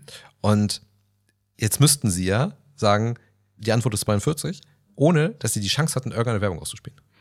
Dann wirst du irgendwie Werbung links oder rechts in, in so einem Banner haben oder so. Genau, aber jetzt genau, wirst du. Ist nicht, es ist nicht klar. Hm. Also es ist, äh, es kann sein, dass sie Werbung weiterhin aussteuern können, aber sie müssen jetzt, und sind wir beim Risiko, sie müssen jetzt das Risiko eingehen, sie auf eine Opportunity zu setzen, die sie heute noch nicht kennen, und erstmal Werbeumsatz wegschneiden. Weil wenn sie es konsequent, das Thema AI, das Thema Voice, also konsequent zu Ende denken, gehen auf jeden Fall in erster Instanz erstmal Werbeplätze flöten. Und jetzt musst du, jetzt müssen wir schauen, oder jetzt müsste Google schauen, haben wir die perfekten Bedingungen, haben wir ausreichendes Commitment äh, von Mitarbeitern, die besten Leute haben sie, das steht außer Frage. Also ich würde sagen, Google hat die besten Leute im AI-Bereich. Aber haben sie die perfekten Bedingungen, die darüber hinausgehen? Haben sie das Commitment der Investoren, die Akzeptanz der Märkte, die, die, die Medien? Haben sie die Medien auf ihrer Seite oder zerfleischen die Medien das, oh, Google-Werbeumsätze rückläufig? Ähm, aber Google müsste ja konsequent sein und müsste sagen, okay, wir nehmen in Kauf, wir nehmen nicht nur in Kauf, wir wissen, dass wenn wir das unseren Gedanken konsequent zu Ende gehen, dass die Werbeumsätze rückläufig sein werden. Das wird so sein, zumindest temporär. Das müssen wir jetzt in Kauf nehmen, um überhaupt die Opportunity zu haben, neue Streams, also neue Revenue Streams irgendwo zu kreieren, weil wir noch gar nicht wissen, wo sie genau hin sind. Und das ist, das deswegen, AI ist nicht neu, das überrascht Google. Das ist alles klar, glaube ich wirklich. Ich glaube auch, dass diese Unternehmen grundsätzlich in der Lage sind, mit AI Geld zu verdienen. Ja. ja. Und vielleicht sogar auch nur diese Unternehmen, weil diese Unternehmen, ja, bei Google weiß ich es ehrlich gesagt noch nicht mehr so unbedingt, ähm, aber grundsätzlich haben diese Unternehmen echte Mehrwert-Services für, für Nutzer. Ähm, sei es Apple, ähm, sie haben echte Produkte, sie haben echte Services. Und auch Google, die haben Kartendienste, die die Nutzer brauchen und so weiter und so fort. So, und das ist nicht irgendwie ein dahergekommenes Startup, was jetzt halt sagt, wir haben jetzt wir haben jetzt KI und ähm, in jedem Pitch-Deck steht irgendwas mit KI drin, was auch gar nicht KI ist nachher, aber wir monetarisieren auf KI. Ich glaube, monetarisieren tust du weiterhin auf echten Services. Ähm, oder vielleicht gar nicht, nee, Entschuldigung, das korrigiere ich, nicht unbedingt monetarisieren, aber echte Mehrwerte schaffst du mit Services. Und du kannst einen Service KI gesteuert bauen. Ähm, aber und ja, dadurch entsteht dem Nutzer Mehrwert, weil der Service vielleicht schlauer wird. Ja, genau. Aber der Service ist wichtig. Es geht um den Service. Genau. Also ja. es ist, ähm, das ist, wenn wir KI-generierte Videos haben, Filme, Spielfilme vielleicht haben werden, dann ist dem User es ehrlich gesagt ziemlich egal, ob der KI generiert ist oder nicht. Ähm, er muss gut sein, er muss in dem einen, einen Service haben und der Service heißt hier Entertainment. Ich habe eine gewisse Unterhaltung und die Unterhaltung muss gut sein. Und wenn ich sie durch KI besser mache, ja, ist das für genau, User gut. Richtig. Ja, aber ähm, es ist dem User ziemlich egal, ob der KI gesteuert sein wird oder nicht. So, und das wird halt, glaube ich, für, für Google eine große Herausforderung sein. Ähm, offen oder ich glaube generell, wenn man da so ein Resümee ziehen möchte, für alle Unternehmen ist, glaube ich, eine Herausforderung sein, dass sie, um weiterhin innovativ zu bleiben, muss man, glaube ich, ist meine Meinung dazu, auf Opportunities setzen und sich aus einem sicheren Fahrwasser begeben. Und vielleicht noch ein Satz. Junge Unternehmen, also Startups, die haben halt den entscheidenden Vorteil, dass, ob der entscheidend ist, die haben den großen Vorteil, sagen wir es so, dass sie keine bestehenden Umsätze haben. Also sie, sie müssen sich nicht entscheiden, etwas wegzuschneiden, was sowieso nicht da ist, ähm, und können da ziemlich offen an die Sache rangehen. Kommt aber eben dazu auch, dass viele Startups eben auch scheitern, ne? weil ihnen halt ja, irgendwann das Geld ausgeht, auch gerade zur jetzigen Zeit eher das Geld ausgeht. Ne? Wenn du halt gerade auch in so einer Zeit, wo VCs sich eher zurückhalten, wenn du da eher noch auf deinen Rucksack irgendwie zurückgreifen kannst und sagen kannst, okay, aber wir kommen hauptsächlich jetzt durch diese Krise und mm, okay, wir werden jetzt auch gibt ja viele Leute, die davon ausgehen, dass 23 jetzt auch nicht so perfekt wird, im, zum Beispiel im E-Commerce-Bereich, dass man aber sagt, okay, wir kommen aber durch dieses Jahr durch und dann ähm, das benutzen wir, das bereiten wir uns vor, mhm. ähm, hast du natürlich da noch die Chance. Ich glaube, ganz, ganz wichtig ist, damit du, äh, ich, ich bin absolut bei dir, ich verstehe deinen Gedanken dazu. Für mich ist halt, ich sehe das größere Dilemma immer noch darin, dass ich halt überrascht werde durch neue Entwicklungen und da sehe ich so die größte Lösung oder die größten Möglichkeiten, dass ich wirklich entsprechende Abteilungen baue, Labs baue, die sich ganz intensiv mit diesen Themen auseinandersetzen, vielleicht von vornherein halt auch, die brauchen müssen gut genug ausgestattet sein mit entsprechenden Budgets, dass ich früh mit Startups zusammenarbeite, dass ich dort ähm, informiert bleibe, wo ich selber persönlich auch gerne ein Fan von bin, ist, ähm, dass du halt entsprechende Sandboxes baust, dass du halt sagst, dass du außerhalb von deinen bestehenden ähm, Geschäftsmodellen halt neue Unternehmen gründest, die halt sich mit diesen Themen auseinandersetzen, dass du halt sagst, wir identifizieren als Volvo, Mensch, es würde total Sinn machen, ein total smartes, vielleicht auch gut aussehendes Elektrofahrzeug zu bauen. Dann ähm, gründen wir was aus, machen Polestar, haben auch nicht mehr das Problem, dass, dass irgendwie diese Autohäuser damit dranhängen. Also, dass du halt wirklich sagst, du baust halt äh, unabhängig davon, baust du dir weitere Satelliten auf und, und ziehst das ganze Thema hoch und bist bereit, dort zu forschen und so, dass du vielleicht auch gar nicht dein bestehendes Geschäftsmodell damit so stark ähm, belastet oder, oder ins Risiko bringst, sondern lass das laufen, lass das irgendwie das Geld verdienen und äh, Geld, das dabei reinkommt, nimmst du dir immer ein bisschen was beiseite und nutzt es halt für Innovation, für innovative Techniken und dass du daran arbeitest.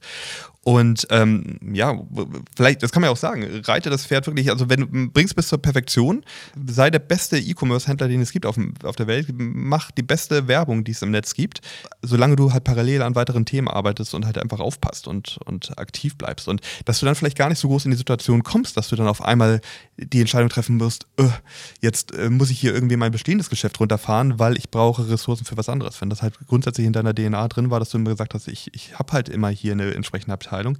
Wichtig ist, und das äh, haben wir ja aus eigenen Projekten bei vielen Kunden schon erlebt, wie arbeite ich halt mit diesen Abteilungen oder mit diesen Digitaleinheiten, mit diesen Labs zusammen. Ne? Also wie entsteht da keine Konkurrenz untereinander, wie können die miteinander harmonisieren und so weiter. Große Herausforderungen, da, da kann man vieles falsch machen oder auch richtig machen. Aber da sehe ich eigentlich so ähm, die größte Gefahr, das größte Dilemma und eben aber auch ähm, die Lösungswege, wie ich das machen mhm. würde. Also ich, ich, stimme dir, ich stimme dir voll und ganz zu. Ähm, jetzt hattest du eben gesagt, ähm, du brauchst die Abteilung dafür, die müssen mit ausreichend Geld ausgestattet sein, musst den sind wir bei Mut, musst du Mut haben, das Geld da zu investieren. Punkt eins, wir sehen gerade, oder wir sehen ja bei, bei, bei Zuckerberg, dass er sehr radikal macht. Genau mhm. das, was du eben beschrieben hast. Ähm, du hast ein Riesenteam, was du fürs Metaversum abstellst. Du investierst Milliarden da rein. Ich weiß nicht, ist es bei 15 Milliarden jetzt dieses Jahr, die ausgeben will ins Metaversum oder sowas. Und alle sagen, bist du bescheuert? Also das, das zu machen, also das, das, da sehen wir gerade, dass die Akzeptanz nicht so da ist. Ja, aber das sehe ich nicht, weil das hat er ja wirklich, er macht das ja aus dem bestehenden Unternehmen heraus. Ja nicht so, dass er da irgendwie vorher eine, eine, Abteilung in Ruhe aufgebaut hat und die haben parallel so ein bisschen, wahrscheinlich haben sie schon im, im Geheimen ein bisschen geforscht und so, aber er hat ja echt diesen Hebel schon umgelegt. Er hat ja diese Managemententscheidung getroffen und hat gesagt, okay, mein bestehendes Geschäftsmodell, das, das riskiere ich ja sogar. Also ähm, nicht, dass ich parallel was Neues aufgebaut habe, sondern ähm, mein bestehendes Geschäftsmodell sch nimmt Schaden dadurch, dass ich halt Ressourcen ja. überführe. Aber ich glaube, und das ist halt, glaube ich, so, also das, das ist, das ist ich, ich glaube wirklich, dass du musst auch gefährden. Also das ist, du, du nicht nur gefährden, du musst, glaube ich, es gibt gewisse Konstellationen, da musst du bewusst abschneiden, um etwas Neues zu öffnen. Ne? Also irgendwie hier, kannst du auch irgendwie Floskeln, ne? Man muss irgendwie eine Tür zuschlagen, damit sich eine neue Tür öffnet. Ne? Also so, so richtig schlecht. Wir könnten noch so ein schlaflos St. Ziertel Wandtattoo rausbringen. Ja, genau. So, genau. also, Shop. Wir, wir, machen jetzt Kalendersprüche. Das fand ich ganz äh, cool. Aber auch neues Geschäftsmodell. Ne? Vielleicht müssen wir die Beratung abschneiden, damit sich da neue Opportunities ergeben. Also ich bin, bin gespannt, wie sich das halt verhalten wird. Ähm, wo ich das, wo ich gespannt bin, ist halt, was passiert zum Beispiel mit dem, mit dem AR-Headset von Apple. Also werden wir da ja. ein ähnliches Dilemma erleben, wenn wir für Apple neue Monetarisierungsmöglichkeiten sehen. Die haben es bisher immer ganz gut gemacht. Also die schaffen mehr neue Monetarisierungsmöglichkeiten bei zum Beispiel Services, also neue Produkte sehe ich jetzt nicht unbedingt als neue Monetarisierungsmöglichkeit, weil ob ich nun äh, ein iPhone verkaufe oder AirPods verkaufe, mhm. das ist das gleiche Geschäftsmodell.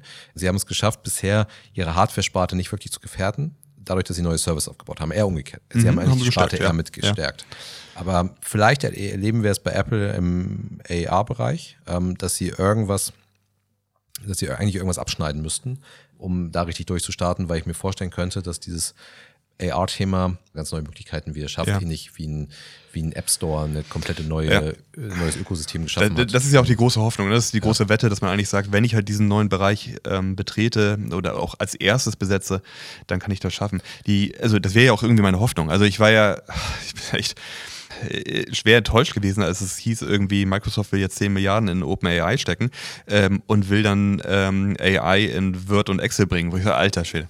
Also das ist ja so, so das nächstliegendste, billigste, was man sich irgendwie vorstellen kann. Aber mhm. wenn ich halt wirklich diesen Schritt mache und sage, ich betrete so einen neuen Bereich und kann dann halt diesen neuen Bereich auch komplett neu besetzen. Ich glaube, für den Erfolg ist es wichtig, dass die, dass die Hardware nicht so teuer wird, auch für Facebook. Also am mhm. besten, man müsste es fast machen wie beim Alexa, dass man diese Dinger nahezu verschenkt. Also du müsstest halt sagen, das Ding kostet nur ein paar hundert Euro, weil du musst die Leute erstmal in diese Plattform reinbekommen.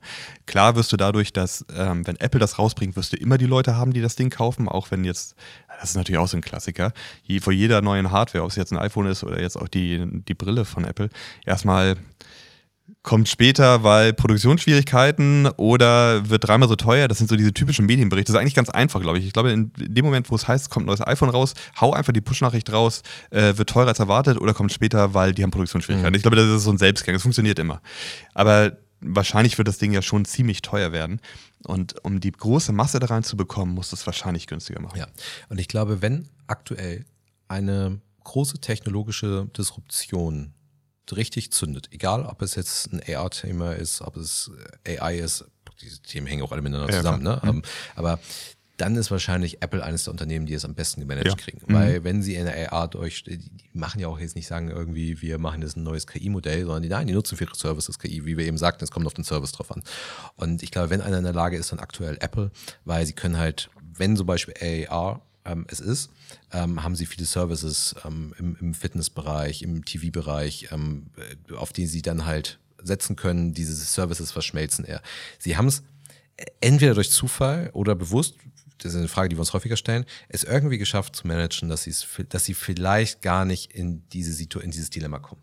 Und wahrscheinlich ist das die Lösung des Dilemmas, es vorher zu verhindern. Also ja, auch ja. Autohäuser hätten vielleicht von vornherein ähm, dass sich da anders positionieren können und ähm, hätten sagen können, also nicht nur Autohäuser, sondern auch die Hersteller, wir versuchen dieses Dilemma von vornherein zu verhindern. Ja, definitiv, ja, ja. Und hätten sie es rechtzeitig gesehen, ja. ähm, und da sind wir ein Thema, man muss es früh genug sehen, man muss schnell sein, man muss, ähm, auch das ist eine Floskel, muss agil sein. Ähm, dann ist besser so ein Perfect. Ähm, also, denn, denn hätten sie vielleicht von vornherein das steuern können. Sie hätten ähm, schon vor 20 Jahren darauf verzichten können, Autohäuser künstlich groß zu machen, indem sie sich irgendwelche Servicekomponenten einfallen lassen oder sowas. Ne? Also rückblickend betrachtet immer einfach zu sagen, aber Apple scheint es, stand jetzt, irgendwie ganz gut zu managen. Ähm, augenscheinlich zumindest. Vielleicht werden wir da auch eines Besseren belehrt, aber augenscheinlich ganz gut zu managen. Und das wäre auch kommen wir zum Thema Prediction. Wir versuchen ja die, die Folge mit der Prediction ähm, abzuschließen. Meine Prediction wäre, dass, dass Apple ähm, dieses Dilemma ganz gut hinbekommt. Ist relativ unkonkret, ähm, ähm, aber meine Prediction erweitert wäre, dass wir sehr, sehr schnell in den nächsten, und ich glaube, man kann da nicht in einem Jahr sprechen, aber in den nächsten zwei, drei Jahren sehen, dass diese Dilemma essentiell werden und Unternehmen bedrohen in der Annahme, dass es keine weitere technische Disruption gibt. Also was eine seltsame Annahme ist erstmal, aber ich erkläre das kurz. Also ich glaube, dass zum Beispiel ein VW massive Probleme kriegen wird aufgrund dieses Dilemmas, wenn sich in den nächsten zwei, drei Jahren nicht etwa etwas wieder grundsätzlich verändert, also neue Vorzeichen schafft. Also wovon wir eigentlich ausgehen müssen, dass das kommt. Das, und da kommt dann halt eben die Größe des Unternehmens wieder zum Tragen, dass die einfach einen sehr, sehr langen Atem haben. Ähm, die können sowas aushalten mal. Also ein VW-Konzern kann so ein Dilemma sehr, sehr lange aushalten. Sehen wir ja schon, wie lange mhm. das eigentlich ganz gut funktioniert. Und wer weiß, wo sich der ganze E-Mobilitätssektor hin entwickelt. Ne? Jetzt laufen in Deutschland die Förderung aus. Ähm, ist jemand ist wirklich in der Lage, halt ohne Förderung sich ein E-Auto zu kaufen, also ist ausreichend in der Lage, sich ein E-Auto zu kaufen. Fahren wir denn doch irgendwie alle irgendwie E-Fuels in drei Jahren? Keine Ahnung. Äh, wissen nicht, wo sich das halt wirklich hin entwickelt, wo sich die ganze Mobilität hin entwickelt. Und vielleicht kriegt VW da dann halt einen Anschluss. Ich glaube aber wirklich, dass es ernstzunehmende Probleme werden für einige Unternehmen. Ich sage es nicht, dass unbedingt, also Google bezweifle ich. Die finden alle Lösungen. Ne? Und ich glaube, auch ein VW wird dort, die haben sehr, sehr lange Atem, können lange aushalten. Aber ich glaube, dass dieses Dilemma zunehmend so ein Problem wird und das Unternehmen wie Apple wahrscheinlich das am besten managen können. Ob die Prediction gut ist, sage ich mal, das haben wir hingestellt. Sie ist nicht sehr konkret, aber ich glaube, dass es halt Problem werden kann. Ja, ich glaube, das ist eine ganz gute Vorhersage und ich kann mir das auch ganz gut vorstellen. Wir, wir schauen mal, wie sich das ganze Thema in den nächsten Jahren entwickeln wird. Ich, ich denke, da wird noch einiges kommen und ähm, wir schauen mal, ob wir in der Zwischenzeit den, den Markt für, für Wandtattoos disrupten werden. Genau, also auch wir werden uns da was überlegen, um nicht in dieses Dilemma, also das Dilemma von vornherein zu verhindern. Sollten jemandem noch Dilemma dort bekannt sein, andere Unternehmen, wir haben ja jetzt über einige gesprochen, wir haben über einen älteres äh, Unternehmen gesprochen, wir haben über einige Big Tech Unternehmen gesprochen, die ja mittlerweile auch schon recht alt sind. Aber sollten da einem andere Dilemma noch bekannt sein, gerne einfach in unsere LinkedIn-Gruppe reinposten. Ähm, ist bestimmt äh, für viele interessanter, weitere Beispiele zu haben. Ja, der ja. Link dahin in den Show Notes. Genau. Ja. Bis nächstes Mal. Bis zum nächsten Mal. Tschüss. Tschüss.